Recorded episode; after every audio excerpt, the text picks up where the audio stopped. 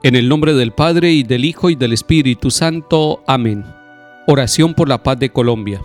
Padre, tú eres un océano de paz y nos regalas por medio de tu Hijo Jesucristo y por la acción del Espíritu Santo este don y lo siembras en nuestro corazón por medio de la conversión y la reconciliación.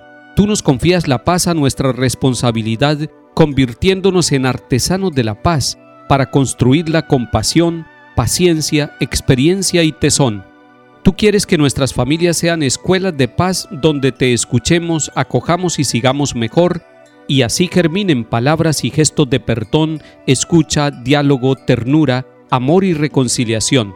Que los niños y jóvenes se conviertan en protagonistas de un futuro de paz.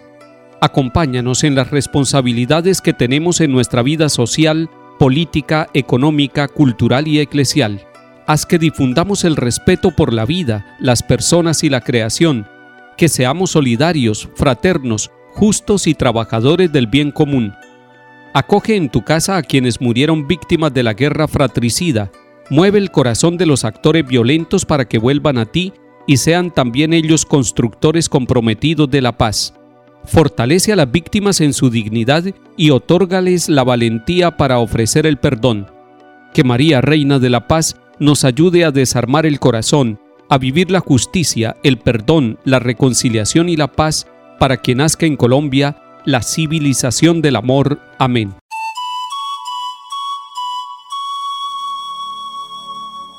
Lectura del primer libro de los Reyes capítulo 19. En aquellos días partió Elías del monte y encontró a Eliseo, hijo de Safat, quien se hallaba arando.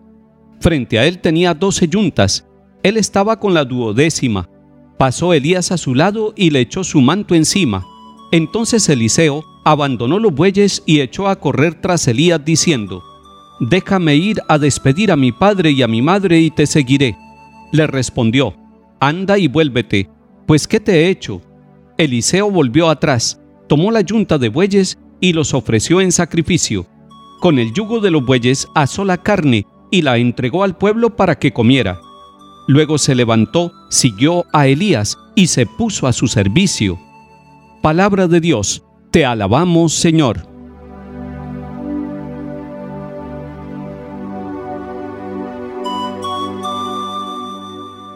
Es muy bello este capítulo 19 del primer libro de los Reyes. Ojalá ustedes pudieran tener tiempo para volver a leerlo todo. Capítulo 19 del primer libro de los Reyes. Se encontrarán con que el profeta Elías está en problemas. Después de todo lo que ha sucedido con los profetas de Baal y después de la muerte de estos 400 profetas, nuevamente Jezabel, esta mujer, está persiguiendo a Elías para quitarle la vida. Y cuando un profeta se siente amenazado de muerte, se siente perseguido, se siente en peligro, aflora toda la humanidad del profeta, porque es que el profeta es portador de un mensaje de parte de Dios pero Él es muy humano y nosotros los bautizados, hombres y mujeres, somos profetas, tenemos un mensaje de parte de Dios. Cada ser humano, como Elías, es un mensajero de parte de Dios, pero somos frágiles y Elías está notando su fragilidad.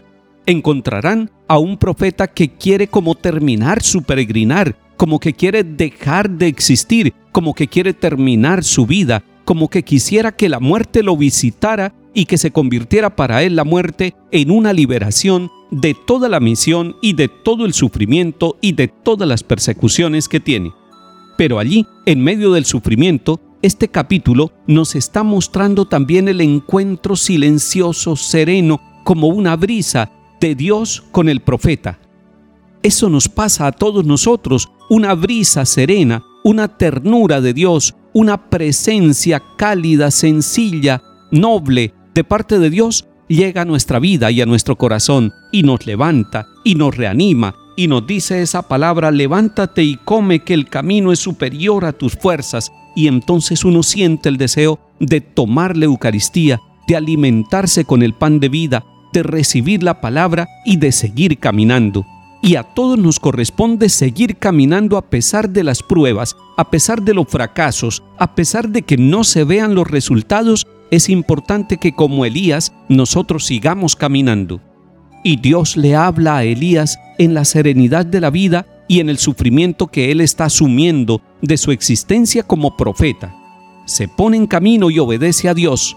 Dios le sigue hablando. A usted y a mí también el Señor nos sigue hablando y nos sigue acompañando y nos sigue invitando a ponernos en camino y a obedecerle. Elías le obedece a Dios porque el Señor le está diciendo que vaya y cumple esta misión, que unja al rey de Siria, que unja también al rey de Israel, pero además que vaya y consagre al sucesor del profeta, a Eliseo, y le dice que este hombre, Eliseo, es hijo de Safat, le está indicando la familia concreta de donde va a llamar al nuevo profeta, y le está diciendo también que es de Abel Mecolá, le está diciendo el sitio donde lo va a encontrar.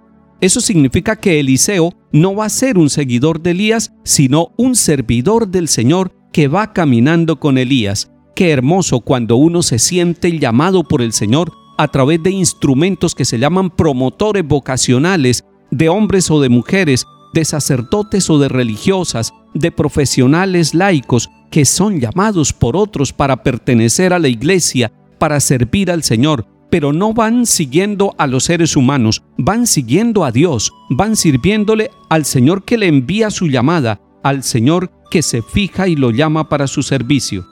Y llama la atención a su vez que cuando llega Elías al lugar donde se encuentra con Eliseo, lo encuentra arando. No lo encuentra orando, lo encuentra arando. Después tendrá que orar mucho, pero lo encuentra arando con la yunta de bueyes y él va en la última yunta de bueyes, está en una gran empresa, está trabajando, está ocupado, no está desocupado. Esa llamada llega en medio del trabajo. A usted y a mí también el Señor nos llega a llamarnos y a tocarnos y a echarnos el manto como hizo Eliseo, pero en medio del trabajo. Porque a Dios le gustan las personas ocupadas, las personas que trabajan, y en medio del trabajo nos llama para que lo sigamos a Él. Qué interesante que hoy usted sienta que tiene tiempo para Dios y que Dios tiene tiempo para usted. Pero miremos también qué interesante y qué espontánea es la respuesta de Eliseo. Pide a Elías que lo deje ir a despedirse de su familia, pero luego se desprende de su familia, de sus herramientas de trabajo, de su empresa, se desapega y se pone en camino con Elías y se pone al servicio de Elías. Ese desprendimiento y esa disponibilidad son necesarios para que nosotros, ante la vocación que cada uno de nosotros tiene, pueda responderle al Señor con toda libertad. Salmo 15. Protégeme, Dios mío, que me refugio en ti. Yo digo al Señor, tú eres mi Dios. El Señor es el lote de mi heredad y mi copa. Mi suerte está en tu mano. Bendeciré al Señor que me aconseja. Hasta de noche me instruye internamente. Tengo siempre presente al Señor. Con Él a mi derecha no vacilaré. Por eso se me alegre el corazón, se gozan mis entrañas y mi carne descansa esperanzada, porque no me abandonarás en la región de los muertos, ni dejarás a tu fiel ver la corrupción. Lectura del Santo Evangelio según San Mateo, capítulo 5.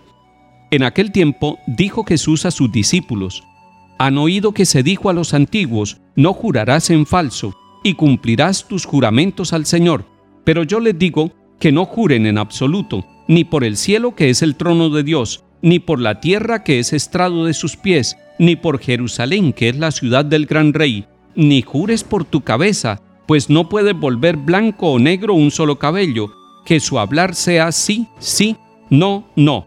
Lo que pasa de ahí viene del maligno. Palabra del Señor. Gloria a ti, Señor Jesús. Estamos ubicados en el capítulo 5 de San Mateo. Este capítulo es parte del llamado Sermón de la Montaña, donde Jesús está instruyendo a sus discípulos y está tomando todo el conocimiento y la experiencia religiosa que ellos tienen para llevarla a la perfección, no para quedarse al pie de la letra, sino para ir mucho más allá, para tener una religión que los lleve a la libertad y que los lleve a ser íntegros, a ser profundos, a no ser superficiales.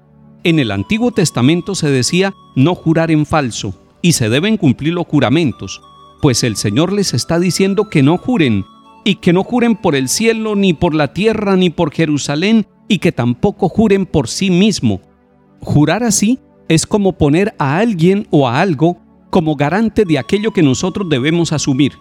El Señor nos está pidiendo que no juremos, que simplemente asumamos nuestra palabra, sí o no, y que la cumplamos. Cumplir la palabra es propio del buen discípulo. Cuando una persona es capaz de cumplir lo que dice y es capaz de ser coherente con su palabra, entonces no necesita a alguien como codeudor o como corresponsable de lo que va a decir, simplemente es capaz de cumplir aquello que promete. Pidámosle al Señor que nuestra palabra sea breve, pero sea veraz, que nuestra palabra sea breve, pero sea honesta, y que usemos nuestra palabra para el bien, para la gloria de Dios y para la santificación propia y de aquellos que viven y trabajan a nuestro lado. Que el Señor nos bendiga y acompañe en el nombre del Padre, y del Hijo, y del Espíritu Santo. Amén.